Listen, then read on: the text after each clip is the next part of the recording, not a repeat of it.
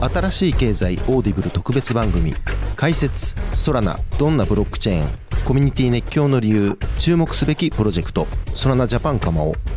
新しい経済編集部の大塚です。この新しい経済オーディブル特別番組では耳から学ぶシリーズとしてブロックチェーンや暗号資産仮想通貨について学べるコンテンツや業界のキーパーソンへのインタビューを放送してきました。今回は Solana Japan コミュニティリードのかまお氏にご出演いただきました。ソラナブロックチェーンのバリデーターも運用するかまお氏にソラナはどんなブロックチェーンなのかコミュニティが熱狂している理由、ソラナのこれまでとこれから、バリデーターの条件などについて解説していただきました。このインタビューは2月20日に収録したものとなっております。ぜひお聞きください。なお、この番組は一般的な情報の提供のみを目的として配信しているものであり、いかなる暗号資産、有価証券等の取得を勧誘するものではありません。また、当社及び出演者による投資助言を目的としたものではありません。暗号資産投資にはリスクが伴います。投資を行う際はリスクを了承の上、ご自身の判断で行っていただくようお願い申し上げます。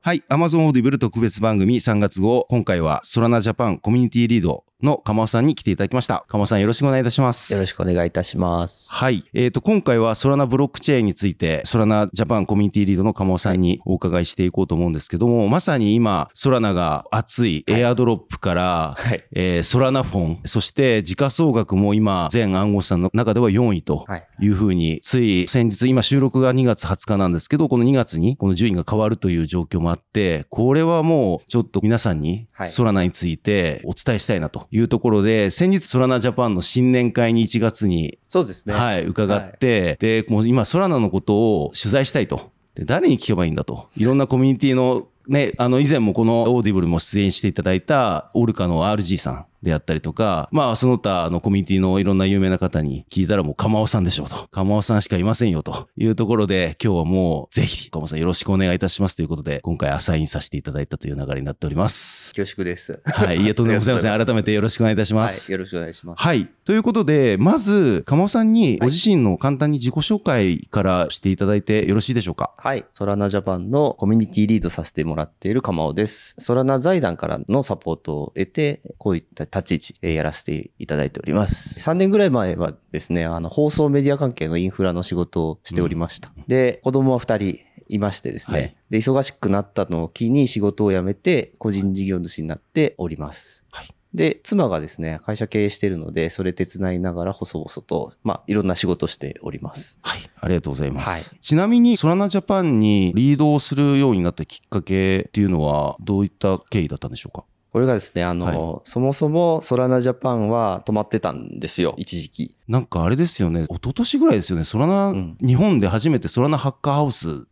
かやってたと思うんですけど、はいはい、あの時からなんか動きは確かになかったなっていうようなイメージですね、はい。あの時はギリギリツイッターもテレグラムもなんか運営みたいな人がいて、動いてたんですけど、それを境にぐらいからツイッターの更新が止まって、情報発信がなくなっちゃったんですね。はい。なので、日本でソラナの情報発信する人がいなくなっちゃったんですはいはいはいはい。っていうのがあって、なんでだろうっていうので、あったんですけど、ソラナジャパンの有志だけで、毎月毎月、あの、ソラナラボのりょうさんとか、交えた有志のミーティングが行われていて、はいはいはい。まあなんか、すっごい少数生みたいな状態で、ソラナの話題をわちゃわちゃ楽しくやってたっていう、はいはい。それはいつ頃から鎌尾さんジョインっていうか入ってその活動されてたんですか？私はそのミーティング自体は、はい、まあずっとやってたっていうか、あの、いつからかわかんないんですけど、2021年ぐらいからやってたみたいで、うんうん、私は2022年からたまに遊びに行くぐらい。はいはいはいはい。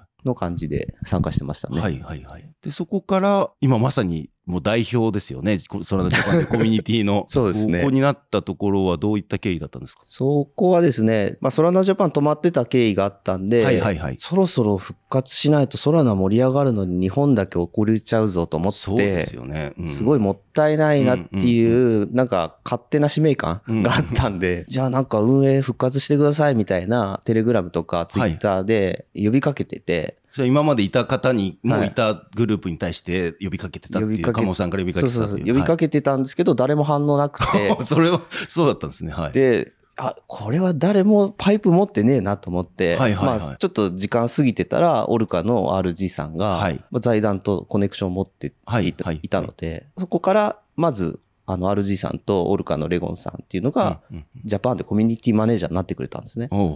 で、やっぱ兼務が難しいってことで、ちゃんと募集しましょうっていう風で、募集が始まって、で、まあ僕なる気なかったんで、そもそも、はい、あの、運営してくれたらいいなぐらいにしか思ってなくて、はい、そこで、まあ、募集どうかなって RG さんに聞いたら、ちょっとうまくいってないみたいな、はい、話を聞いているうちに手を挙げることになって、はい、で、知らん間に自分がなってました。はい、でも、リードになるぐらいであると、やっぱりソラナに関して、どのあたりから、こう、知って触れてたいう感じなんですか、うん、実際そのソラナに投資し始めたというか。ああ、はい、投資という意味だと、まあ、2022年ぐらいからちょこちょこやってたんですけど、はい、触り始めたっていう意味だと、もう2022年の3月ぐらいから、ソラナの公式サイト見て、ちょっと勉強して、はい、あ、これ面白いなと思って、まあどうせやるならポジション取りたいと思って、はいはいはい、ポジションってあの、まあ現物使うとかもそうですけど、はいはい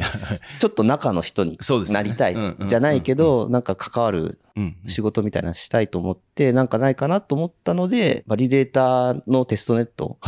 を参加するとちょっと報酬がもらえるっていうのがあったんで、じゃあバリデータノード立ててみようっていうので、参加しだしたと。いや、そうなんですよ。かまおさん、はい、コミュニティリードだけじゃなくて、実はバリデータもご自身で立ち上げられてるということで、この辺はちょっと後で、どうやったらバリデータになるのかみたいなところも、ちょっとね、コストとかちょっと気になるので、後でその意義とかですね、はい、ちょっとお伺いしたいなと思うんですが、かまおさんにまずソラナブロックチェーンについてお伺いしていきたいんですけども、一応このポッドキャスト聞いてる方、ソラナブロックチェーンなんか聞いたことある取引所にあるよね、トークンどんなもんだよねっていう、やっぱ大体触れる方っていろんなトークンがあって、それってどういった形でこう作られてるのとかっていうのはやっぱり分かんないと思うんですよ。はい、なのでちょっと基礎的に、まずはソラナブロックチェーンがそもそもどのような思想で、いつ誰が作ったのかみたいなところからまず教えていただきたいんですけど、よろしいでしょうか？はい。ちょっと断片的になっちゃうかもしれないんですけど、はい、まあ創業者はアナトリー・ヤコベンコという方で開発を進められています。うんはい、で彼はもともとクアルコムっていうあの半導体チップとか開発している会社のエンジニアとして働いていたり、ドロップボックスのエンジニアとして働いていた、すごい優秀な方です。はい、で、そういった方が作ってるんですけど、ちょっと詳しい内容を私まとめるとすごい長くなっちゃうので、はい、 ChatGPT にまとめさせてみました。ありがとうございます。ということで、ちょっと思想と目的から説明すると、ソラナっていうのはブロックチェーンのスケーラビリティという問題を対処するために、はい、えー、もともと開発されたブロックチェーンになってます。はい。で、ビットコインとかイーサリアムなどの初期のブロックチェーンっていうのはセキュリティを保ちながら高いトランザクション処理っていうのが実現することが今課題になっていました。なので、ソラナっていうのはこの問題に対して取り組みを行っていて、数万トランザクションを1秒間に、まあ6万5000 TPS というんですけど、うんうん、それぐらい速い、高いスループットを出しながらも、低いトランザクション手数料を実現することを目的に作られていったと。そういった形になってます。まあよくあれですよね、言われてたのは、イーサリアムの今言った、鴨さんが言っていただいた問題、うん、スケーラビティ速さとか処理問題っていうのがあって、いわゆるイーサリアムキラーとして出てきたブロックチェーンの一つですよね。まあ私的には、はい、というかよく言われるのは、はい、イーサリアムキラーってすごい言われるんですけど、まあそもそもキラーじゃなくて別物だよねっていう気持ちはみんなあって開発者の人と話してても、そもそもイーサリアムはイーサリアムですごくスマートコントラクトっていうものの発明をしたすごいブロックチェーン。まあそれを活用したソラナっていう新しいブロックチェーン。ただ、ソラナはすごく速くて便利だよっていう。なので、イーサリアムも残って、ソラナも残るんだろうなっていうのが、開発者とかのコミュニティと話してると、やっぱそんな認識なので、イーサリアムキラーって言葉を聞くのは、コミュニティからしか聞こえてこないんで、なんか認識は違うのかもしれないなとは思いますね。なるほど。これは中の人、はい、知ってる人じゃないと出てこないコメントでありがとうございます。はい、じゃあ、そのソラナって今、ヤコベンコさんが、はい、えっと、まあ、開発を最初に、まあ、思想を立ち上げて、うん、まあ、イーサリアムであったり、ビットコインだったりとかっていうところをもっとより良くした別のものを作ろうというような今思想でお話しいただいたんですけど、じゃあ、この今開発体制とか、コミュニティの、まあ、運営体制みたいなのとか、はい、どういうふうにこう動いてるんですかね？これちょっと毎月のように変革があって、すごい最近も変革があったんで。じゃあ今の2月最新の20日の最新状況。状況だと、まず、ソラナっていうのは基本的にオープンソースのプロジェクトで成り立っているので、世界中どこの企業でも個人でも参加できる形になってます。で、中心的なものがソラナラボーズっていうところが開発をしていて、そこがコアの開発。開発会社開発会社みたいな感じですかね。はいえー、インフラを、えー、支えている舞台になってます。はい。で、もう一つがソラナファウンデーションっていうソラナ財団なんですけど、ここはラボズが開発した、まあ、ソラナのブロックチェーンをいかに使ってもらうかっていうものの観点で運営を頑張ってやってくれているところで、具体的にはそのソラナを成長させるためのロビー活動であったり、コミュニティ活動であったり、まあ使ってもらうためにそのハッカーソンとかしたり、ハッカーハウスとかでエンジニアを呼び込んだりするための活動っていうのをやったり、いろんな企業と提携して、いろんな成長のための施策を行っているところが、まあ大きく2つあります。そうですね。先ほども言っていただいたように、ソラナジャパンコミュニティは、まあ今言った後者の、そうですね。あの、ソラナ財団の方財団と繋がっているというところですよね。はい。はい、そうです、そうです。で、もう一つ最近のものがあって、アンザっていうところが最近、ANZA っていう団体が立ち上がりまして、これは内容私ちゃんと把握しきれてないんですけれども、ソラナラボズからスピンアウトした団体になってて、要はコアの開発部分をほぼほぼアンザに移行したっていう。うんで、なんでそんなことをしたかっていうと、うね。うん、やっぱりラボズもいろんな開発をしてきてるんですね。で、ラボズはコアの開発もするし、ゲームのソラナゲームスみたいなのがあって、そういった開発もしてるし、はいはい、まあなんならコミュニティのサポートまでいろんなこと多岐にわたってしてたので、まあちょっと分散化っていうか、切り分けて、部署を分けようみたいな形だったと思うんですけど、そういったものでコアの部分だけ暗算に行って、具体的に分かりやすく言うと、バリデータのノードのソフトは暗算が開発するようになっていくんだと思います。クライアントの更新とかは暗算がやっていくそうです、そうです。はいはい、なので、ソラナのニュースの中に、あ、ソラナの公式サイトのニュースの中の、はいインシデントレポートとかは全部暗算になってきた。なので、先日、ソラノブロックチェーン申し訳ないですけど、止まった時のセキュリティレポートは暗算が更新して、いうふうになってきました。なるほど、なるほど。ありがとうございます。ちなみにその、まあ、暗座も出てきて、うん、えっ、ー、と、まあ、財団もあって、まあ、ラボズもあってっていう中で、はい、じゃあ、その、いろんなブロックチェーンだと、はい、いわゆるトークンがあって、うんうん、それを使ってガバナンス投票していくみたいな流れで、はい、まあ、ガバナンス方向性、そのブロックチェーンの方向性、開発の方針っていうのが決まっていくと思うんですけど、はい、ソラナ自体は実際どうやって決まっているんですか？これ私が見る限りというか、多分、ほぼほぼなんですけど、あの、ガバナンス投票とかよく言われるんですけど、はいはい、ガバナンス投票してるところがソラナではあんまり見たことがなくてですね、要はあの、ソラナのトークンのソルの保有数に応じたガバナンス投票ってよくあると思うんですけど、あ、よくあるっていうか、ソラナではないんですけど、はい、他のチェーンではよく見かけるものは、ほぼなくて、まあ、つい直近でこの2月20日だと、ちょうど本日はあの、アービトラムのアーブが、はいはい、まさにそのガバナンスのためにエアドロップされるみたいな状況もありますもんね。あ、そうなんですね。はい。そう、そういったのも、まあ他のチェーンではあると思うんですけど、ソラナは基本本的に開発者とか有識者の方とか、まあ一般の方も、大きな企業の方も、みんながフォーラムに参加して、そこで議論するんですよ。うん、で、議論した結果をフォーラムの投票という形で、これはいいぞと、これは絶対採用した方がいいみたいなのを書いて、、で、えー、GitHub とかに提案提案みたいな、はい、そうそうそう。提案して、それが、えー、ラボズとか、あの、ファウンデーションが承認していくみたいな。おということは、今の話で一応まとめちゃうと、うん、えっと、まあ、その話ではトークンで投票はしてないと。はい、フォーラムの中で投票をしている。っていうことで、それが、まあ、票を獲得したものに関して、最終的に、先ほど言ったようなアンザであったり、ラボズというコアなところが承認して進めていくっていうような流れになってると。これって投票って一人一票持ち分みたいな感じでやっていくっていうことなんですか？いや、持ち分も関係なくて、はい、コミュニティとかその技術者の熱量に応じてだと思います。で、大きな反対があればこれはやめた方がいいし、うんうんうん、まあ何も反対もなく投票もなく放置されているような提案はもう完全に無視されてるっていうのがフォーラムの現状で。なので、そのすごい、例えばソラナのブロックチェーンで結構な技術者の有識者がフォーラムに投稿して、こういった技術を採用した方がいいってなると、みんなが注目して、技術者が集まって、なんかいろいろ議論していって、それが採用されると。なるほど。いうような形になってますね。いや、なんかソラナコミュニティの根本が、その今ソラナコミュニティって皆さん僕熱いなっていうふうに思ってるんですけど、はい、なんかそこをすごく感じたなというようなあのお話でした。っていうのは、他のとこってやっぱりインセンティブがあるから、うん、なんかやっぱりその投票があってとかっていう多分流れじゃないですか。でもそこってもう今回それを使わないで、ただ単にソラナを良くしたいっていう思いでやってるコミュニティなので、なんか熱くないとできないよなって普通にそうだと思ったので、やっぱりそれだけ今熱量が高いのはそういった理由なんじゃないかなともちょっと思いました。はい、ありがとうございます。ありがとうございます。ということは、一応こう今それのお話出てきたんで、じゃあまあそれこそ今さっき言ったように、まあ一般の方が取引所で買ってるソルっていうのは、まあ普通にまあ投資目的として多分買ってると思うんですけど、実際コミュニティの中のエコシステムの中のソルの役割っていうとどうなるんでしょうか、はい、ソルの役割としては、単純にセキュリティを向上させるための価格を保つために、うん、価格が上がればセキュリティが上がるという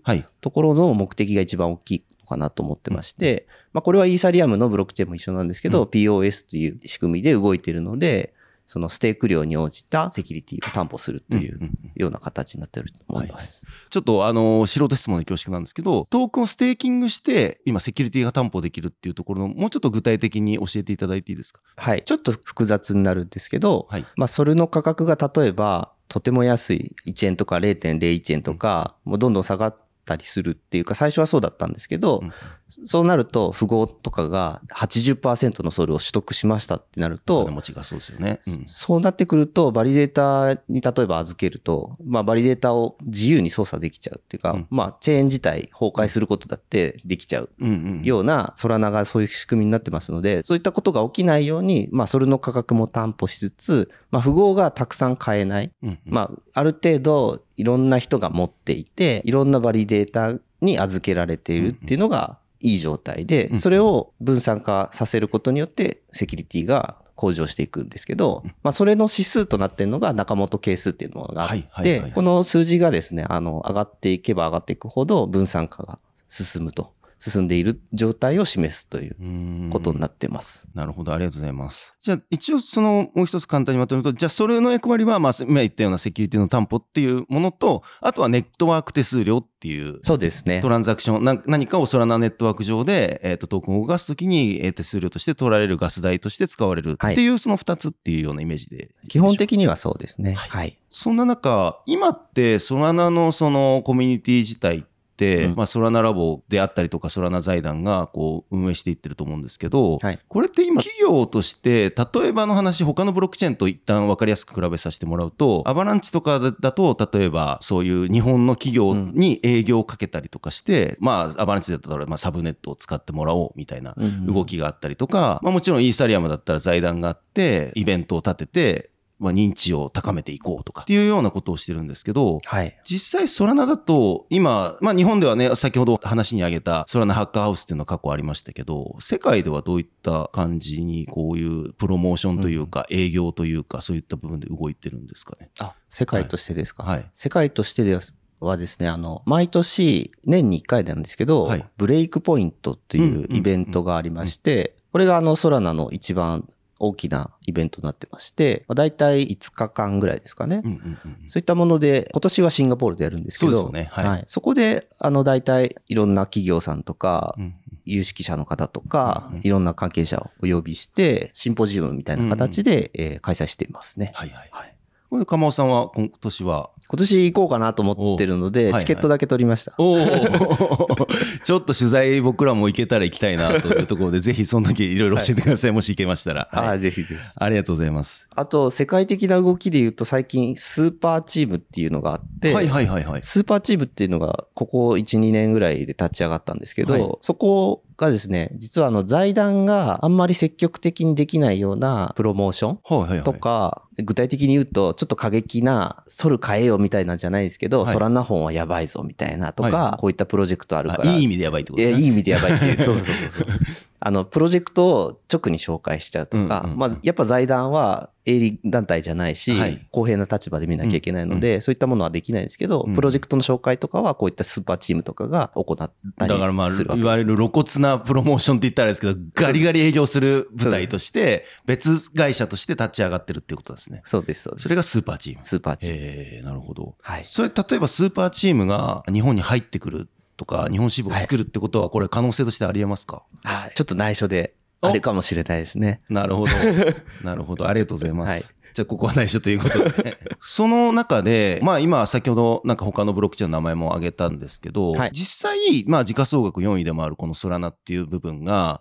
じゃあネットワークの他のブロックチェーン早いみたいなお話ありましたけど、実際もうちょっとこの具体的に他のブロックチェーンとの優位性みたいなところっていうのは教えていただくことできますでしょうか？ちょっとあまり比較したことないんですけども、はい、まあソラナを中心に考えたときに、まあ多く優位性があるなと思うのは、やっぱトランザクションの処理スピードですかね。まあ今のところ達成はしてないですけど、6万5千トランザクションが1秒間に処理できるとか、あとは手数料ですね。手数料がとっても安くてですね、今だと0.2銭とか、まあ1円にも満たないぐらい。で、これがソルの価格に伴って上昇するものではなくて、ソルの価格が上がろうとも、ドル換算ではほとんど手数料一定というのが、そのドキュメントにも書いてあるんですけど、そういったような、え設計になってます。ということは、それの価格が上がっても、そこは、はい、えっ、と、もう、ソラナが決めた手数料で一定で、もうずっと取引ができるということなんですよね。ほぼほぼ一定ですね。ただ今だと、あの、プライオリティフィーとかも導入されて、はい、ちょっと高く払うと、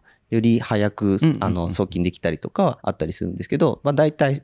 そんなに変わらないっていう、ちょっと流動性があるぐらいですかね。なるほど、なるほど。あとはですね、はい、まあ NFT ってあの、皆さんご存知だと思うんですけど、はい、NFT の発行手数料って他のチェーンさんだとおそらく1枚何十円とかまで安いとこは知らないですけど、何百円とか何ドルとか、あの何百ドルとかになっちゃうと思うんですけど、ソラナだと、コンプレスド NFT っていうのがありまして、コンプレスド NFT。はい。圧縮 NFT なんですけど、まあこれを使うと、100万個を発行するのに数百ドルで、100万個ほうはい。発行できるので、はい、とてもいいのかなとは思ったりしてます。はいはい、例えば、はい、チケットとか。はいはい、そうですよね。はい。まあ、紙より安く発行できるので、まあ、そういったものを使って、えー、プロジェクト立ち上げると面白いんじゃないかなと思ったりもしますね。あと、最近だと、やっと開発周りのツールとか、分析アプリとかがすごい充実してきたんで、はい、これは他のチェーンさんよりも結構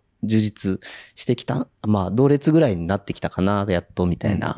開発環境が整ってきたんじゃないかなと思いますね。なるほど、なるほど。ありがとうございます。はい、で、じゃあ続いて、じゃあそのソラナネットワーク自体が、先ほどの中本係数っていう話もあったと思うんですけど、まあ、実際、まあ、あと、それだと POH ですかね。POS なんですね。あ、そうなんですね。はい。っていうような形で、まあ、どのようなコンセンサスアルゴリズムでちょっと動いてるのかみたいな、はい、まあ、それこそイーサリアム、今、実は POS っておっしゃってたんですけど、はい、じゃあ、イーサとは違うのかみたいなところも、ちょっと教えていただいてもよろしいでしょうか？これ、まあ、POS の仕組みで動いてるので、はい、イーサリアムと一緒ですね。はいはいはいはい。で、ただよく言われる POH っていうのは、うんうんプルーフ・オブ・ヒストリーって呼ばれるんですけど、はい、これは時間を管理することで、まあ、トランザクションのスピードを上げるっていう、アナトリーが開発したその仕組みになってまして、はい、なので、POH は使ってるけど、POS なんですねっていう。中身はそういうことになってます。なるほど。はい。ちなみに、その、バリデータ、同じ POS、まあ今お話として、ソラナも POS、はい、イーサリアムも POS。これとはいえ、うん、あの、イーサリアムは32イーサを、まあ、ステークするっていう最低条件があるじゃないですか。はい。これはソラナの場合はどうなんですか？ソラナの場合は、はい、何ソルでも大丈夫なんですが、はいはいはいはい。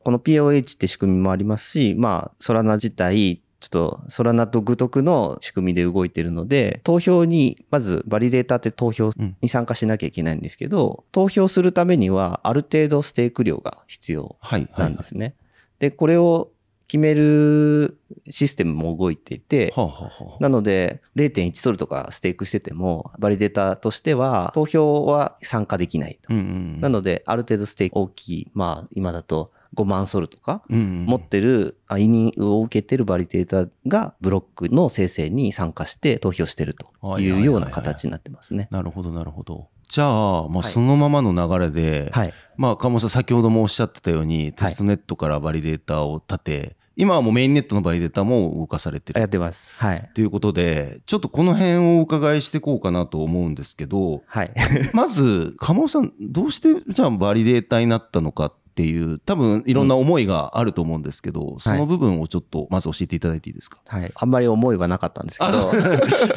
まあ単純にノリでやった感じはあってですね、はいはい、まあソラナを知って、まあ、先ほど最初の方に言ったんですけど、はい、まあ、ソラナの公式サイト見て、これはいいぞと思って、やり始めたのがきっかけで、はい、これはやるしかないなと思って、やるきっかけは、まあなんか、ブロックチェーンのサイトって、ちょっとテック系というか、ちょっとオタッキーな感じするじゃないですか。で、ソラナって特にそんなのより抜きん出てすごくて、もう e スポーツのゲーミング PC みたいな、すごいかっこよかったんですね。うんうんで、なんか、そそられるんですはいはい、はい、なので、あ、これはデザイン分かってると。そう。技術も分かってるのに、デザインも分かってるならもう最高だなと思ってやり始めました。いや、でも、その、ソラナの僕も印象って、そのソラナハッカーハウスもそうだったんですけど、はい。他のイベントよりちょっとかっこいいっすよね。かっこいいですね。雰囲気とか。あと、あの、ロゴも、あのグラデーション、ごめんなさい、すごい単純なこと言っちゃうんですけど、かっこいいっすよね。はいはい、かっこいいっすね。いや、あれもグラデーションも面白くて、はい、はいはい実は毎年、色味、ちょっと変わってんですよね。知らなかった。僕も知らなくて、はい、公式に問い合わせて、このロゴ使っていいみたいな確認するんですよ。はいはい、そしたら、今違うから、みたいな。えー こっちだよ、みたいな。知らなかった。微妙にちょっとずつ進化してるっていう。それな何をもって書いてるんですかねややっぱそれは溢れ出るデザイン欲みたいなことですかね、うん、ややっぱデザイナーがちゃんと世界の動き見てるんじゃないかなと思って。デザイナー、デザインはマスアダプションの有効な一つの手段だと思うから、僕は結構やっぱり、これも超余談ですけど、そんなハッカーハウスとかめっちゃおしゃれだなと思ったし、もらえるスワッグとかも本当におしゃれだなとか思いながら、こぞってもらいに行きました。ありがとうございます。はい。ちょっとごめんなさい。バリデータの話からちょっと外れちゃったんですけど、はい。はい。ということで、でもノリ、ノリって今お話、ノリでなったっていうお話でしたけど、はい。でもノリでできるような、うん、あ、ノリでできるような感じじゃなかったんですよ。ですよね。だって管理とか、それこそ、まあごめんなさい。あの、何度もイーサリアムの話出して恐縮なんですけど、はい、イーサリアムだと、ちょっとしたことがあったら32歳預けてたものが没収される、スラッシングっていうのが起こるじゃないですか。はい、こういうのもあるので、すごく簡単な話じゃないなと思ったんですけど、実際どうやって、どういう条件で始められるものなんですか？まずは、僕のケースで言えば、テストネット参加して、テストネットで修行積んだんですよ。っていうのも、ソラナ財団が、そのテストネット、まあ、やっぱ本番のメインネットベータのバリデータ増やしたいんで、よりいいバリデータを探しているわけですよ。そうですね。バリデータを増やすことで、それこそ先ほど言ったようなセキュリティもどんどん増えていくわけですもんね。はい、なので、そういったセキュリティを補助させるために人を増やしたいので、どういう施策をしたかっていうと、そのデリゲーションプログラムっていうのがあって、はい、そこの中ではテストネットを稼働させると、まあ、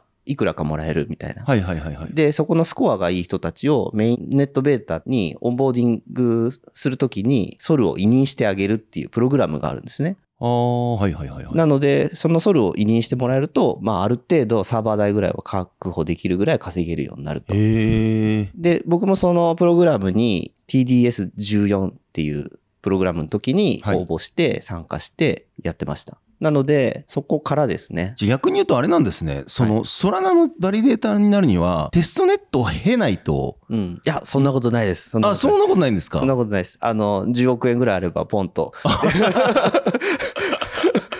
ソル買って自分で犬にしてやれば立ち上げられます今逆に言うと1バリデータは普通に始めようと思ったら10億円分ぐらいの今の価格で10億円分ぐらいのソルが必要になってると。最低最低でも。最低5億あればいけるんじゃないですかね。はいはいはいはい。もっと言えば、はい、ゼロソルでも立てられるんですよ。はい、さっきそんなようなことをお話してましたね。はい、あの、ソルなくても立ち上げられてて、はい、まあ投資家の方とか、コミュニティの方に委任してもらって、運営してるっていう人も実際いまして、はいはい、そういった人たちもちゃんとやってます。なるほど、なるほど。そうなんだ。